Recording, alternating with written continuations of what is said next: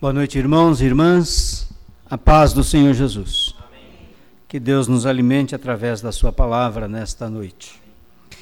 Eu quero convidá-los a abrirem as vossas Bíblias no primeiro livro de Samuel. Primeiro livro de Samuel, capítulo 1.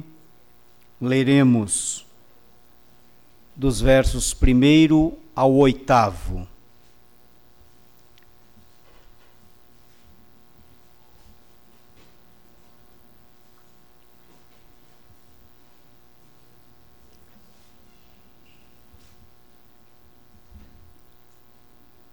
O texto nos diz assim: Houve um homem de Ramataim Zofim, da região montanhosa de Efraim, cujo nome era Eucana, filho de Jeroão, filho de Eliú, filho de Tou, filho de Zuf, Efraimita. Tinha ele duas mulheres, uma se chamava Ana e a outra Penina. Penina tinha filhos, Ana, porém, não os tinha. Este homem subia da cidade de ano em ano para adorar e sacrificar ao Senhor dos Exércitos em Siló. Estavam ali os dois filhos de Eli, Ofine e Finéias, como sacerdotes do Senhor. No dia em que Eucana oferecia o seu sacrifício, dava a ele porções deste a Penina, sua mulher, e a todos os seus filhos e filhas. A Ana, porém, dava porção dupla, porque ele a amava ainda, mesmo que o Senhor a houvesse deixado estéril. E a sua rival provocava excessivamente para a irritar, porquanto o Senhor lhe havia cerrado a madre, e assim ele fazia de ano em ano e todas as vezes que Ana subia à casa do Senhor, a outra a irritava, pelo que chorava e não comia. Então Eucana, seu marido, lhe disse: Ana, por que choras? E por que não comes? E por que estás de coração triste? Não te sou eu melhor do que dez filhos? Até aí. Palavras do Senhor. Este é um mês em que nós comemoramos o mês da família, em que nós nos lembramos, nós oramos, nós intercedemos em favor da família. Aliás, este é o mês amarelo, e não é à toa que eu estou de amarelo, porque é o mês da família, não é? Calhou de vestir amarelo hoje, mas este mês é o mês amarelo, é o mês em que nós comemoramos o mês da família. E Neste sentido, eu gostaria de falar um pouco a respeito da família, mais precisamente sobre a mulher, os deveres da mulher, de como que uma mulher se porta diante do Senhor, diante das circunstâncias adversas que podem vir sobre a vida de uma família, e que esta mulher, como Ana, se portou diante do Senhor. E neste sentido, são três passos para a família ser bem-sucedida. Então, este é o tema desta noite. Três passos para uma família ser bem-sucedida na perspectiva de uma mulher que se coloca na brecha uma mulher que busca a presença do Senhor, uma mulher que de fato está atenta à família, especialmente no contexto em que vivemos, onde a família ah, não tem sentido, a família é uma instituição falida, segundo alguns órgãos, segundo a sociedade, e nós sabemos que não, que para Deus a família é o esteio da sociedade. A família é algo importantíssimo, tanto é que todo ser humano quer contrair uma família tanto homem quanto mulher, até mesmo ah, outras pessoas com outras personalidades querem construir um relacionamento. Não é? Os homossexuais eh, e por aí afora. Querem contrair, porque o relacionamento está no coração de Deus, se bem que de forma distorcida e fora dos padrões dos quais a palavra de Deus propõe ah, a forma pela qual uma família deve ser constituída: marido e mulher e filhos. Portanto, Ana, casada com Eucana, não tinha filhos. E naquela época era muito comum é, o homem ter várias mulheres. E a gente percebe nesse texto que Eucana tinha duas mulheres, Ana e Penina. Ah, naquela época poderia ter várias mulheres, e há sociedades ainda hoje que há maridos que têm várias mulheres. Se o cidadão tiver não é, poder aquisitivo para poder sustentar uma, duas, três ou quatro, ou cinco ou seis, em outras culturas, ele pode ter. Mas quando nós olhamos para a palavra de Deus, esse foi um tempo no qual Deus queria multiplicar a sociedade, nós percebemos que hoje não. Hoje é diferente. Aliás, eu tenho muita dificuldade de sustentar uma só, não é? Que é a minha esposa. Que dificuldade. Porque pensa numa mulher cara. É cara. Mulher é um bicho caro. E se a gente quiser ela bem bonitinha, né, bem cheirosinha, tu tem que gastar, dá trabalho. Não é fácil. E você ter duas, três mulheres, eu vou te falar, é complicado. Não é fácil.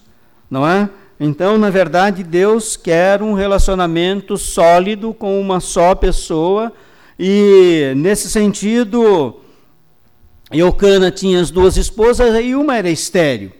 Não é? E Ana sofria as zombarias caçoada da segunda esposa do seu marido, pois Penina tinha filhos e Ana não tinha filhos. Durante sua visita anual no tabernáculo, na casa de Deus, em Siló, Ana orou ao Senhor pedindo um filho e jurou dedicar esse filho ao Senhor, não é, ao serviço do Senhor quando tivesse esse filho.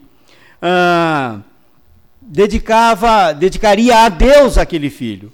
E quando Deus lhe deu a dádiva de ter um filho, chamado Samuel, que é o próprio Samuel do nosso texto do livro, é, ela esperou até ele é, ser desmamado e então o deu a Eli, que era o sacerdote naqueles dias, para cuidar dele e prepará-lo para o Senhor. E Deus o abençoou a vida daquela mulher, pois ela era estéril, e no entanto Deus agora lhe providencia um filho também, porque assim sendo, acabaria a zombaria da outra, não é? Da rival que era esposa também do seu marido. E todos os anos Ana levava uma veste a Samuel. Ah, como resultado das preces de Eli, Ana teve cinco outros filhos. Então, quer dizer, ela não só teve Samuel, mas teve outros filhos também. A mulher, de fato, ela tem um papel essencial neste mundo, ou melhor, muitos papéis. A capacidade que Deus deu para a mulher em realizar diversas atividades ah, e papéis ao mesmo tempo é surpreendente. É uma coisa extraordinária. Não é? A mulher atende o telefone, faz comida, dá de mamar para o filho ainda limpa a casa. E o homem fica deitado no sofá. Ele fica deitado no sofá e ainda diz para a mulher: Você não está fazendo nada. Vê se traz alguma coisa aqui para mim no sofá. É ou não é? Tem muitos homens que é assim. E é por isso que muitos estão criando muita barriga, crescendo barriga, porque fica o tempo todo parado. Só vai trabalhar, já fiz a minha parte, fui lá e voltei. E a mulher faz a parte dele, faz a do filho e faz a dela e ainda faz de mais alguém. A mulher é aquela que faz tudo em casa, ainda chega na igreja, ela é a primeira. Ela chega na igreja, tanto é que a igreja, a maioria são mulheres. Estão em todos os papéis na igreja. Deus deu uma capacidade para a mulher incrível, algo extraordinário. Deus, quando fez a mulher, ele caprichou. Ele caprichou. A mulher tem um hemisfério cerebral direito mais aguçado que os homens. Daí a capacidade maior em fazer com qualidade várias coisas ao mesmo tempo. Ela chuta a bola, marca o gol, ainda marca o adversário. E a mulher, ela tem uma capacidade, irmãos, tamanha.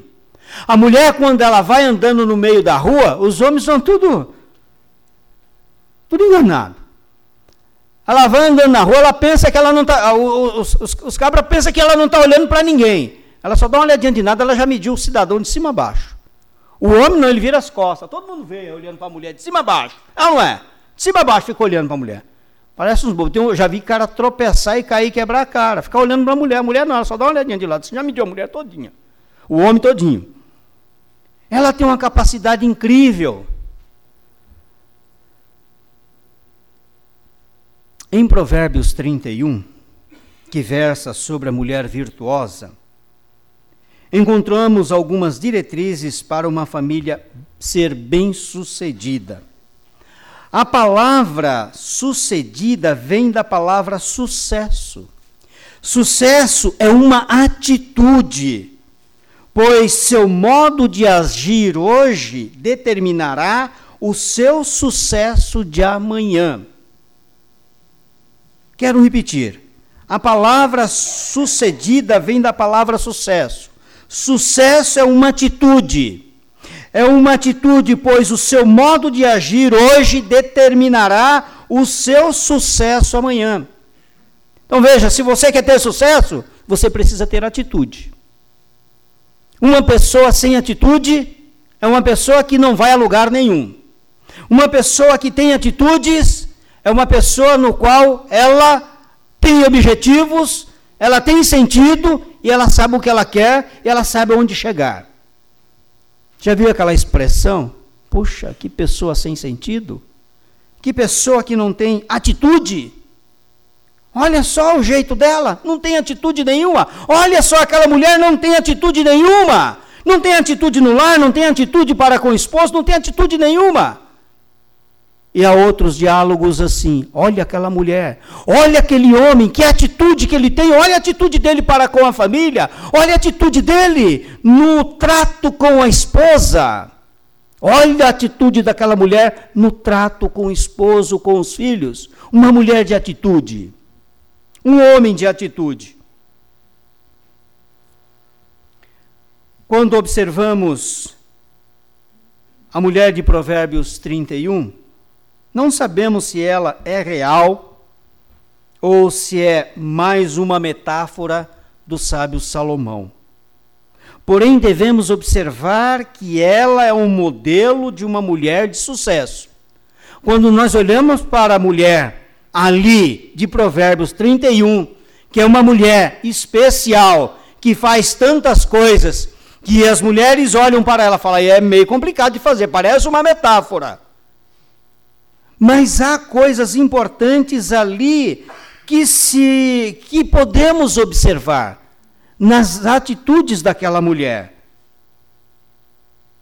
Nós podemos observar nesta mulher coisas imprescindíveis, posicionamentos pelos quais ela fazia, no qual ela obteve tanto sucesso. Porque ela aplicava em sua vida atitudes e posicionamentos que fizeram toda a diferença. Quem eu, eu, eu, quero crer que todas as mulheres aqui devem ter lido Provérbios 31, né? Se não leu, leia. Muito interessante. Então, como fazer produzir efeito em tantas áreas que fazem parte de nossas vidas? Ou da vida das mulheres? Por que não dos homens? Primeiro ponto que eu quero destacar: ser uma mulher espiritual que tem tempo para Deus e para as coisas de Deus. Uma mulher espiritual que tem tempo para Deus e que tem tempo para andar com Deus que mais nós reclamamos nos dias de hoje é o tempo. O tempo é o nosso inimigo. Se a gente tivesse 36 horas, ainda seria pouco para nós. Mas é 24 horas para todo mundo. Ser uma pessoa espiritual é muito diferente de ser uma pessoa religiosa. A expressão ela ou ele cumpre o seu papel religiosamente, isto é, ela ou ele cumpre o seu trabalho, faz as coisas do dia a dia, vai à igreja, mas de uma forma mecânica, já estão habituados a fazer aquelas coisas. Quem nunca viu essa expressão? Ele cumpre o seu papel ou ela cumpre o seu papel religiosamente. Essa expressão é da sociedade. Isto é, ele faz tudo bonitinho, tudo direitinho, ou ela faz tudo bonitinho, ela faz tudo direitinho. Faz todas as coisas que uma família, ou uma dona de casa, ou um dono de casa faz. Natural. Às vezes pulamos esta parte em nossas vidas, na busca desesperada de conseguir cumprir todos os nossos deveres, e com isso deixamos a nossa vida espiritual em segundo plano, quando na verdade ela tem de estar em primeiro lugar. A nossa vida espiritual com Deus precisa estar em primeiro lugar. Quando nós observamos Ana, ela buscava a presença de Deus. Ela estava na presença de Deus, ela era uma mulher espiritual, ela tinha tempo para Deus e para as coisas de Deus, ela estava sempre na casa de Deus, todo ano ela subia à casa de Deus, ela buscava a presença de Deus. Quando nós olhamos para Maria de Betânia, lá em Lucas 10, 38, 41, podemos ver um exemplo para as nossas vidas, pois ela largou tudo para estar na presença de Jesus. Ela tinha muitos afazeres, ela tinha muitas coisas para fazer, mas ela largou tudo e foi estar aos pés de Jesus. E Marta reclama: Senhor, manda que Maria venha me ajudar a fazer as coisas. Marta, Marta, por que te inquietas com tantas coisas? Uma só te basta, uma só. E ela escolheu a melhor parte, estar na minha presença. Mesmo em meio a tantos afazeres, ela priorizou o tempo com Deus. Irmãos e irmãs, nós precisamos priorizar esse tempo com Deus. Nós precisamos estar na presença de Deus, precisamos ter tempo para Deus e estar com Deus. E mesmo fazendo as nossas coisas, mesmo a gente estando trabalhando, andando no ônibus, em qualquer lugar, nós podemos estar conectados com Deus, na presença de Deus. Mulheres, vocês precisam estar conectadas com Deus. O tempo todo, todo o tempo.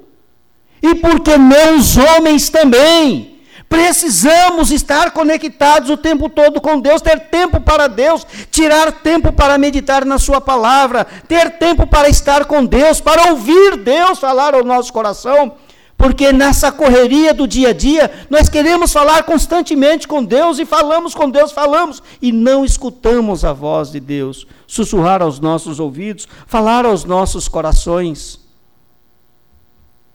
E Ana tinha tempo, ela falava com Deus. Chega uma hora em que você precisa abrir mão de alguma coisa para estar na presença de Deus. Precisamos abrir mão.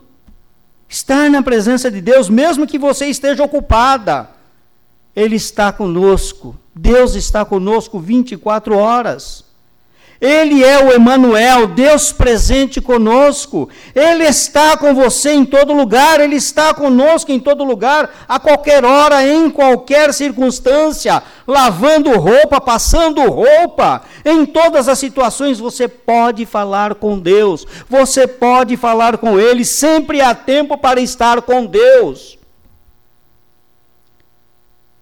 Eu aprendi uma coisa, e é recente, hein? E olha aqui, eu já tenho 15 de ministério e 28 de vida nas mãos de Deus. Mas recentemente eu descobri que eu, quando acordo, eu já acordo abrindo os olhos e agradecendo a Deus. E começo a orar a Deus ali. Fico em silêncio meia hora, 20 minutos, 30 minutos. Depois eu me ajoelho muitas vezes e começo a falar com Deus. Irmãos, não tem coisa melhor do que a gente entregar a direção da nossa vida nas mãos de Deus. Não tem coisa melhor do que a gente dialogar com Deus, porque há tantas coisas que pode vir sobre a nossa vida naquele dia e a gente entregar todas as nossas decisões, todas as nossas questões, todos os nossos problemas, as nossas angústias nas mãos daquele que nos fez a sua imagem e semelhança e que está conosco constantemente. Não tem coisa melhor.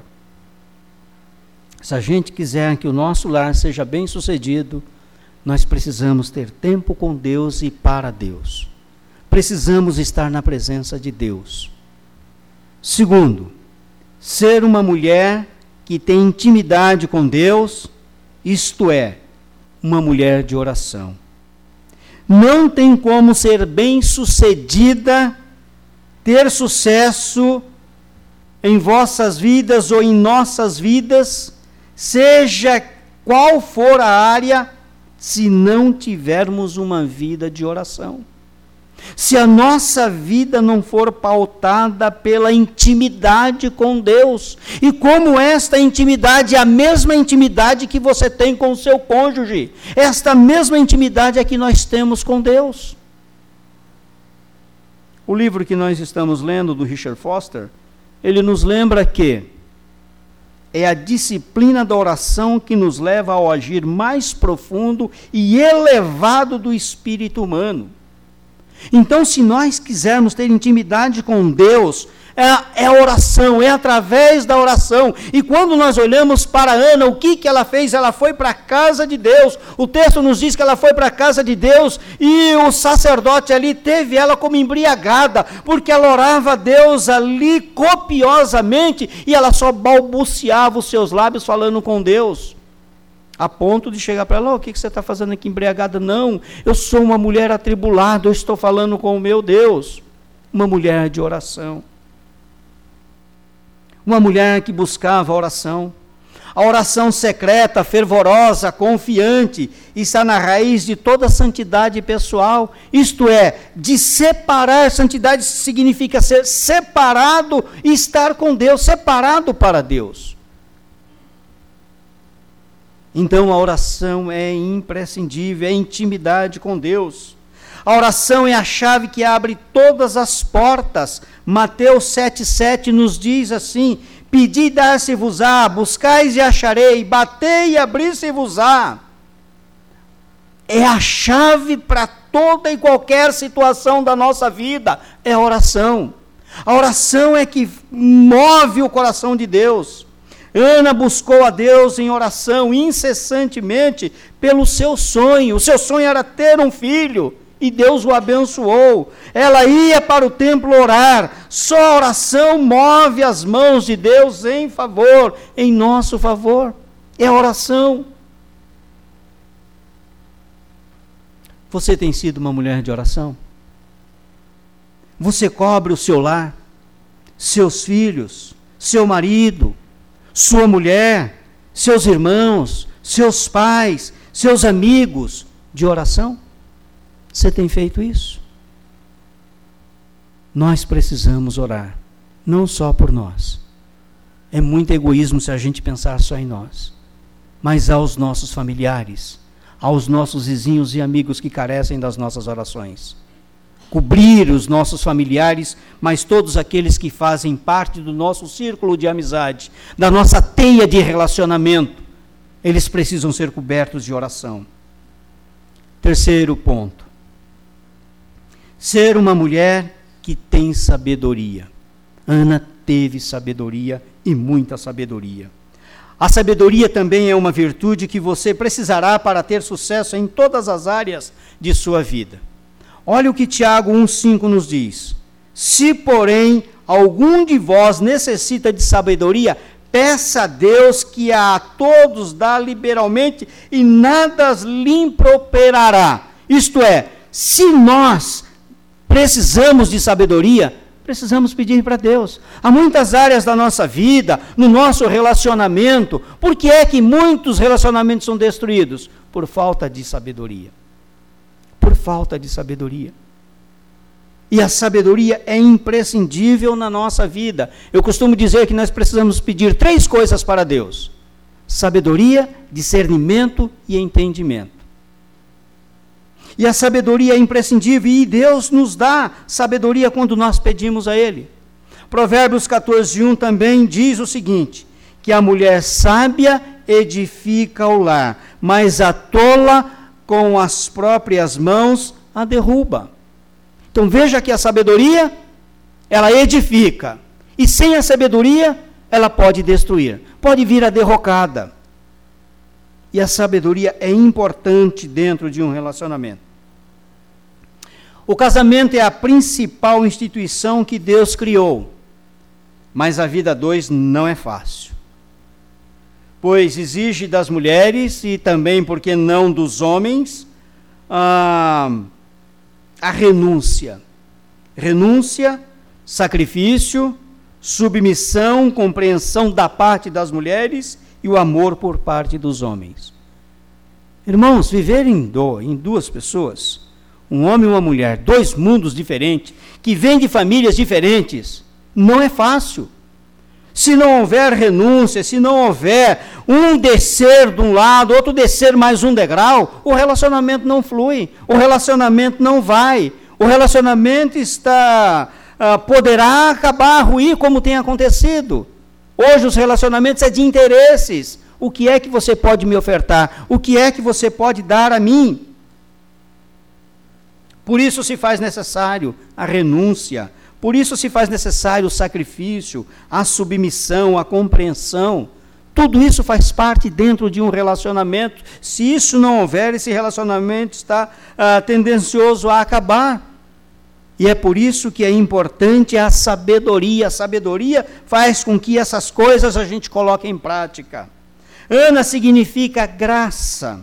Ela foi uma mulher que achou graça diante do Senhor por causa de sua fé, por causa da sua persistência. Mesmo vivendo a zombaria de sua rival Penina, ela não retribuía ao mesmo nível. Pelo contrário, ela fazia ser conhecido diante do Senhor, que sabe de todas as coisas. Isso é sabedoria. Ela poderia discutir, ir lá com a mulher e falar para o marido: ó, abandona esta doida aí porque ela está zombando de mim. Mas não, ela entregava nas mãos de Deus sabedoria. Né, colocava nas mãos do Senhor. Às vezes a gente quer retribuir e não vale a pena a gente retribuir. Às às vezes a gente quer retrucar com o marido ou com a esposa naquele momento ácido. Não vale a pena, precisamos ter sabedoria para poder dialogar, para poder falar. O marido é aquele que chega em casa do trabalho, né? Como diz o reverendo Cláudio, você tem que deixar ele pelo menos uma hora na caixinha do nada. Caixinha do nada, não é? Ele diz. Ele fica lá no nada dele. Você vai perguntar alguma coisa? Não pergunta, porque é a hora que ele vai. Deixa ele lá no nada dele. Depois de uma hora você vai conversar com ele. Não é? Se prepara para ele. E ao contrário também é é verdadeira. A mulher gosta de falar bastante, ela fala bastante. Passa o dia inteiro sem falar com o marido e quando chega em casa quer falar tudo. E mais alguma coisa ainda, e precisa ter ouvido para ouvir. Não é? Isso faz parte da renúncia e dessas, desses atributos que nós precisamos reconhecer um no outro. Ah, por isso, os problemas que as famílias enfrentam hoje não são diferentes daqueles dias Pode ser que sejam outros tipos de problemas, mas cada família passa por problemas que podem ser enfrentados como Ana enfrentou. Ela era uma mulher espiritual. Ela era uma mulher que tinha intimidade com Deus. Ela era, ela tinha sabedoria. Ela colocava essas coisas todas em prática na sua vida. Por isso que no final Deus o abençoou e foi bem sucedida. Que Deus nos ajude. Que Deus nos abençoe neste tempo tão sem tempo para os propósitos, para os propósitos de Deus em nossas famílias, em nossas vidas. Amém? Por isso, irmãos, eu quero orar com vocês. Eu quero que a família de Deus coloque-se em pé. Você grude no seu cônjuge nos seus filhos, não é? O que não tem aí família, pode vir aqui do meu lado que você vai ser minha família agora.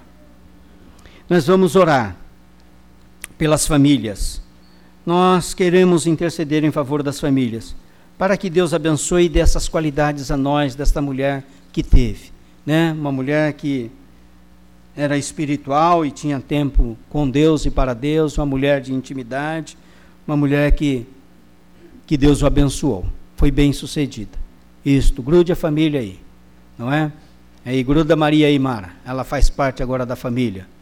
É, cadê o. Quem mais aí? Está sem família. Quem está sem família fica aqui. Porque nós somos uma família, viu, irmãos? Não de sangue, mas uma família em Jesus. Vamos orar. Ô presbítero, faça favor, vem cá. Cadê, a, cadê o seu esposo? Ele ficou lá para cima, não é? Coitado.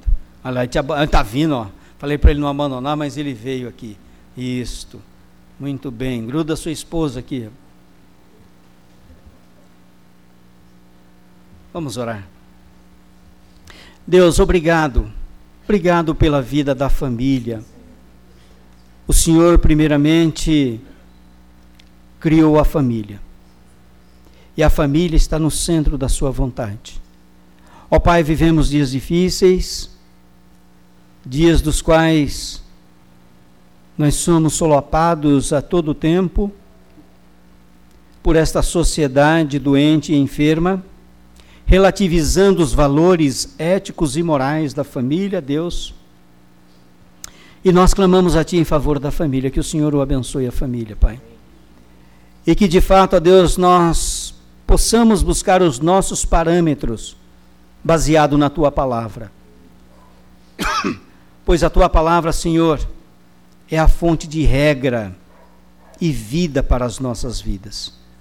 A tua palavra, Pai, é o que norteia as nossas vidas, pois ela é tão essencial para as nossas vidas e ela é tão atual para as nossas vidas, ó Deus, porque ela é a tua palavra.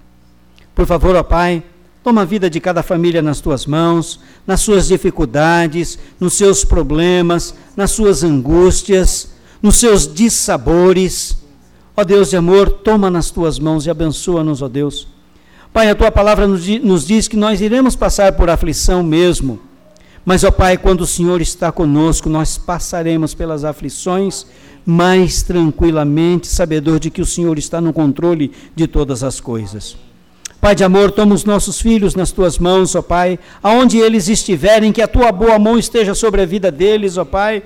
Pai, se porventura os nossos filhos não estão conosco, Senhor, mas nós sabemos que a tua boa mão está com eles, e dia menos dias, Pai, eles estarão diante da tua presença, Pai, porque somos homens e mulheres de oração e que intercedemos em favor dos nossos filhos, Senhor, intercedemos em favor das nossas esposas, em favor, ó Pai, dos nossos esposos, nós queremos colocá-los diante diante da tua presença, Pai, a fim de que nós sejamos famílias fortes, famílias dos quais serão bem-sucedidas sobre a face da terra, Pai, a fim de que o teu nome seja glorificado.